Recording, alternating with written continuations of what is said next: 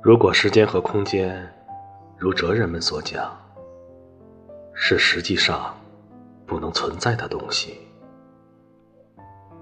那从不感到衰败的太阳，并不比我们有多大了不起。那么，爱人呐，我们为什么要奇想活上整整一个世纪？那仅仅活了一天的蝴蝶，一样也把永恒经历。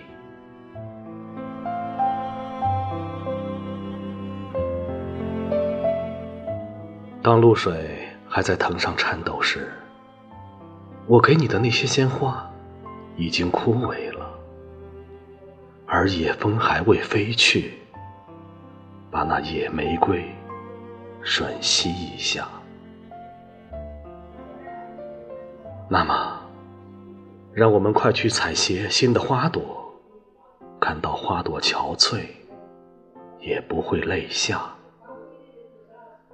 虽然我们爱情的日子屈指可数，但让它们放出神圣的光华。